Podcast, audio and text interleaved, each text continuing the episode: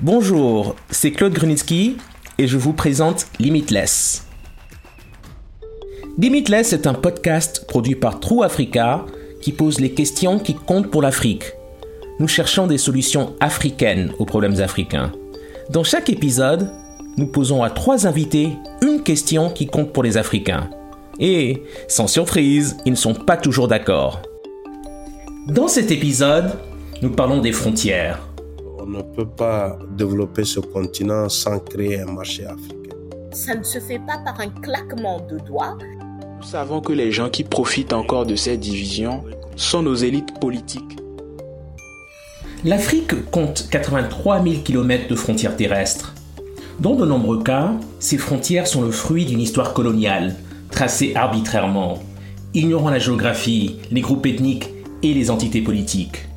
Mais le rêve panafricain de présidents emblématiques comme Kwame Nkrumah et Thomas Sankara ne s'est pas encore concrétisé. Alors, est-il temps de repenser les lignes rouges sur les cartes? Le premier invité est l'homme d'affaires malien autodidacte Samba Batili.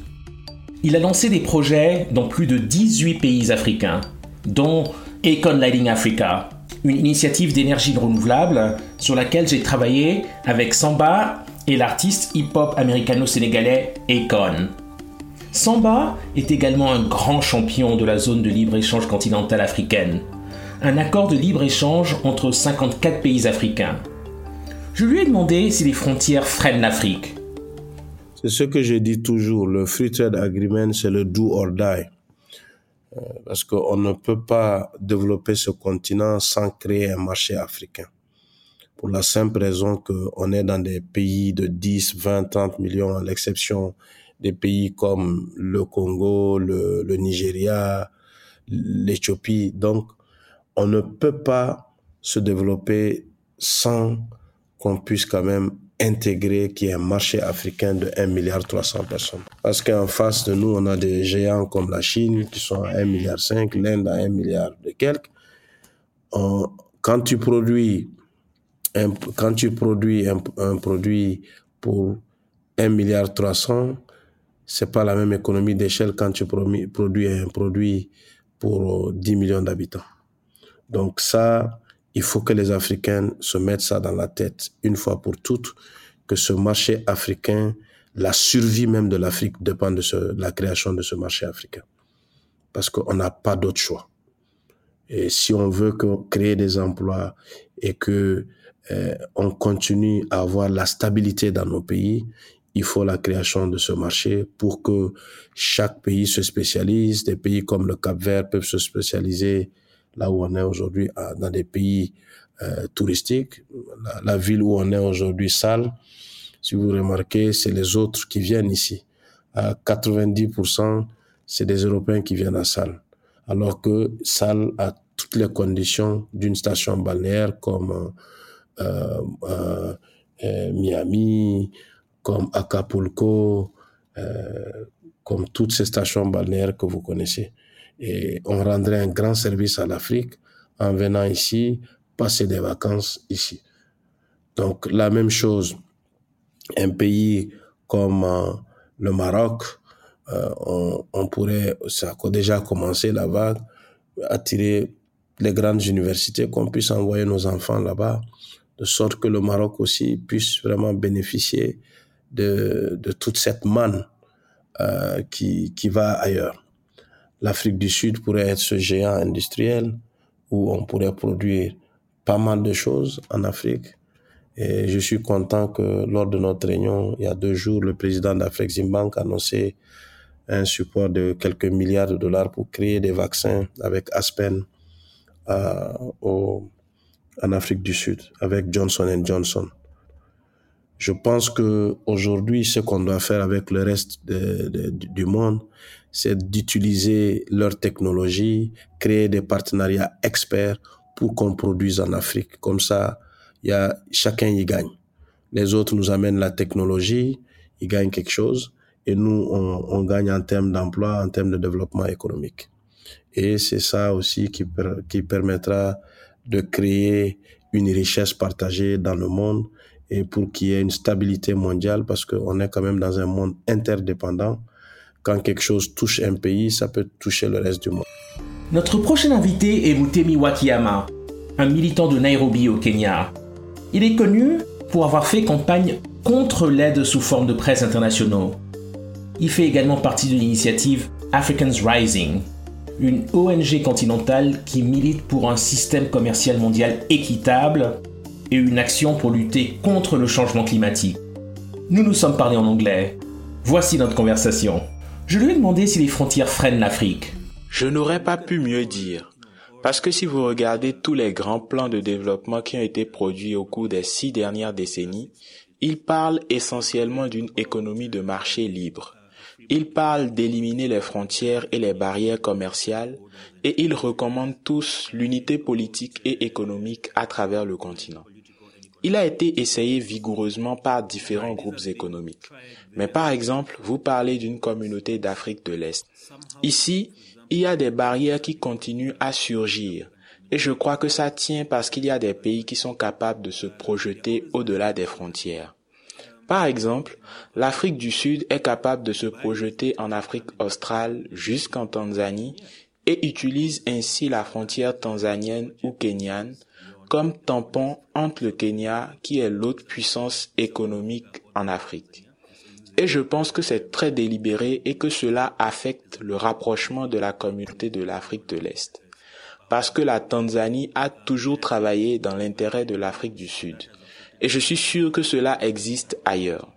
Une autre chose très intéressante est que si vous avez déjà voyagé à travers l'Afrique, et par voie terrestre ou aérienne, les systèmes de contrôle aux frontières sont en fait européens. Ils ont été créés par des Européens et les Européens suppriment les frontières à l'intérieur de leur continent, mais font respecter les frontières à l'intérieur de l'Afrique. C'est donc une chose très intéressante. L'idéalisme derrière cet accord de libre-échange continental africain est très réel et très palpable. Je lui ai demandé si nous pouvons rêver et être idéalistes de cette manière.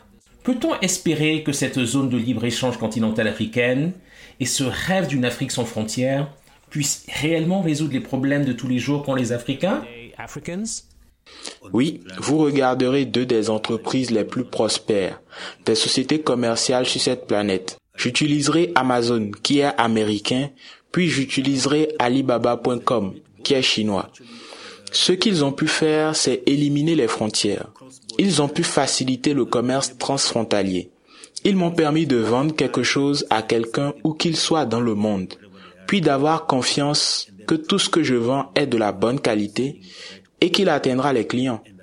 Une fois que ces derniers auront payé l'argent, ils obtiendront ce produit et cela élimine les frontières. Alors pourquoi réinventer la roue? Si tu veux aller au Burkina Faso en ce moment, ça peut prendre 24 à 48 heures parce qu'il y a d'importantes escales. Les dirigeants actuels sont très, très attachés à la zone de libre-échange africaine. J'espère qu'ils verront l'opportunité et travaillent pour soutenir cela. Mais malheureusement, il faut être réaliste. Nous savons que les gens qui profitent encore de ces divisions, les divisions frontalières, sont nos élites politiques qui sont un produit du système colonial. Donc encore une fois, nous devons travailler comme Bob Marley l'a dit un jour, pour supprimer les frontières mentales, mais nous devons ensuite trouver des moyens pour que les gens résolvent ces problèmes. Pouvons-nous avoir des entreprises africaines qui résolvent réellement ce problème frontalier par intérêt économique? L'exemple que j'ai donné montre que Alibaba et Amazon ont effectivement fait cela. Ma troisième invitée est Kawala, une femme politique et entrepreneur camerounaise. Elle a été la première femme à se porter candidate à la présidence du Cameroun en 2011. Elle est en fait originaire de la région anglophone du Cameroun. Cette région est touchée par un mouvement séparatiste depuis 2016. Voici notre discussion. La question, en fait, c'était de savoir est-ce qu'il faut repenser ces frontières? Par exemple, moi, je suis né à Lomé, qui est à la frontière du Ghana, et parfois, on se demande si ces frontières ne sont pas artificielles. Je sais que c'est un peu la même chose au Cameroun. Donc vous, vous venez d'une partie anglophone au Cameroun. Et est-ce que vous pensez que ces frontières sont artificielles? Absolument. Euh, euh, nos frontières euh, sont une des failles, n'est-ce pas, une, des failles structurelles de notre continent, puisque ces frontières n'ont jamais été décidées par les Africains eux-mêmes, mais ont été imposées par les Européens, donc sont, sont forcément artificielles. Et personnellement, je suis une panafricaniste. Je crois en une Afrique, une Afrique, euh, une Afrique unie, une Afrique qui pourra agir, euh, qui sera au summum de son, de son pouvoir, de sa capacité, euh, de, de l'expression de, de ses citoyens et citoyennes quand elle sera unie. Maintenant, cela dit, euh, ça ne se fait pas par un claquement de doigts, ça ne se fait pas par un souhait, euh, ça se construit. Et euh, à mon avis, cette construction aujourd'hui passe par les États tels qu'ils sont. Il faut commencer quelque part. Et je pense que on commence là où nous sommes, avec les États que nous avons, et nous construisons cette, euh, cette unité en, en, en créant à la base, au niveau national, des États fonctionnels, des États qui sont capables euh, de livrer des, services aux citoyens, des, cap des États euh, qui, font fonctionner une justice, des États qui font fonctionner une économie, et à partir de là, on bâtit l'unité avec euh les autres sur le plan régional et sur le plan continental. Mais justement, si on regarde des projets portés par l'Union africaine tels que la zone de libre-échange continentale africaine, qui est un projet en fait qui vise un petit peu à favoriser les échanges euh, commerciaux et, même le mouvement des citoyens à l'intérieur du continent africain, est-ce que vous ne pensez pas que c'est une manière un peu subtile de effacer ces frontières artificielles qui sont euh, celles qui définissent l'Afrique d'aujourd'hui? La zone de, libre-échange euh, est un, un, excellent projet et contribue justement à, à, à créer cette, euh, à construire cette Afrique unie euh, dont, dont nous rêvons.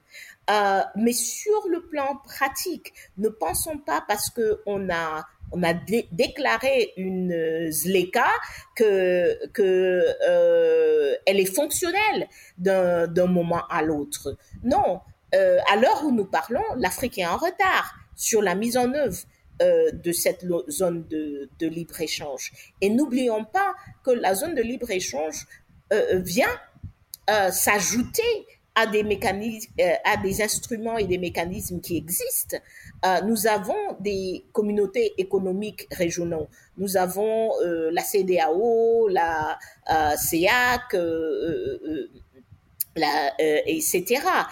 Tous ces communautés économiques régionaux sont supposés assurer la libre-échange, le, le libre-échange des, des, marchandises, des personnes, etc.